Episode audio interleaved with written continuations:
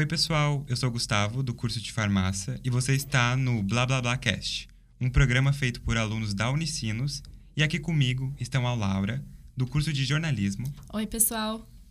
E a Paola, também do curso de jornalismo. Oi. Nesse podcast, vamos falar sobre a depressão em jovens.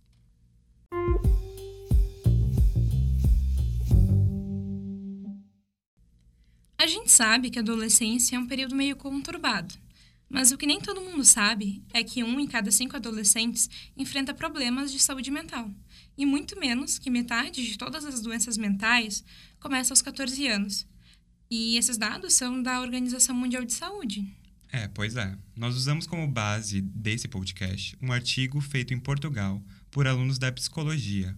O nome do artigo é o efeito moderador da satisfação com a vida na associação entre a qualidade da relação pais e filhos e a depressão na adolescência. É um nome bem extenso, né? Esse artigo foi realizado com adolescentes entre 13 e 17 anos, buscando avaliar a influência da satisfação com a vida dos jovens e conflitos familiares no desenvolvimento de sintomas depressivos. O interessante nesse artigo é o tema, que traz esse conceito da depressão não só como um fator biológico, mas também a partir de conflitos que ocorrem nesse período. E, como eu já disse, ele é conturbado e acaba moldando a personalidade do jovem. É, eles concluíram que sim, os conflitos com os pais ou responsáveis, principalmente com a figura materna, influencia diretamente no aumento dos sintomas.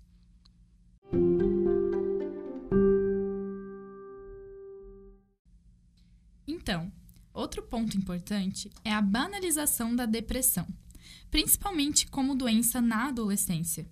A doença é confundida frequentemente com problemas hormonais ou relacionadas com a própria adolescência em si. Um exemplo dessa banalização são as páginas nas mídias sociais, como Diva da Depressão. É legal se questionar porque nós não levamos nem a palavra depressão a sério. Normalmente, se nós usássemos Diva do Câncer, todo mundo acharia pesado, quando na realidade a depressão é uma doença tão séria quanto. É uma romantização, né? Porque é engraçado dizer queria estar morta, mas ninguém brinca com outras doenças quando entende que realmente mata. A depressão pode matar mais do que o câncer. Um exemplo dessa romantização, não só com a doença, mas também com, digamos que, atitudes que ocorrem a partir dela, é a romantização do suicídio. E foi o que aconteceu com o Romeu e Julieta, mesmo sendo publicado quase meio milênio. É, e essa, essa forma de romantização acaba diminuindo a importância da doença e a visibilidade.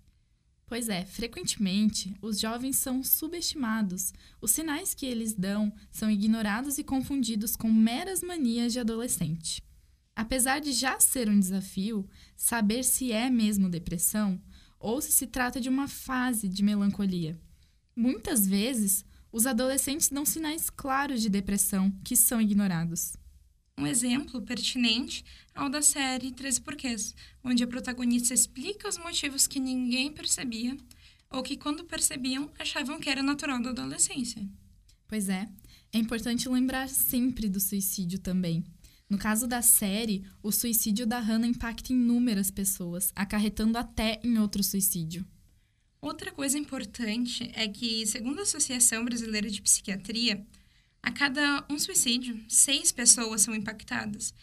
E é complicado a gente pensar que, por conta disso, essas seis pessoas podem acabar desenvolvendo uma outra doença mental.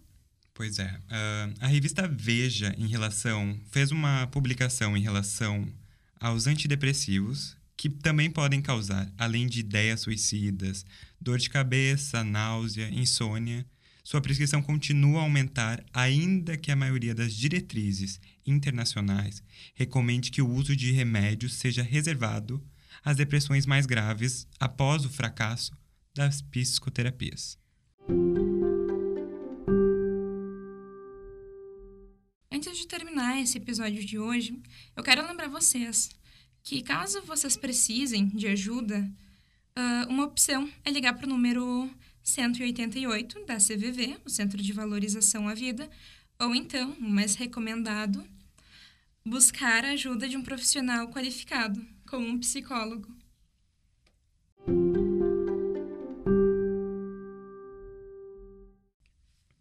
Bom, pessoal, acho que é isso. Esse foi o nosso podcast de hoje sobre a depressão. Esperamos que tenham curtido. Até o próximo BlabaCast.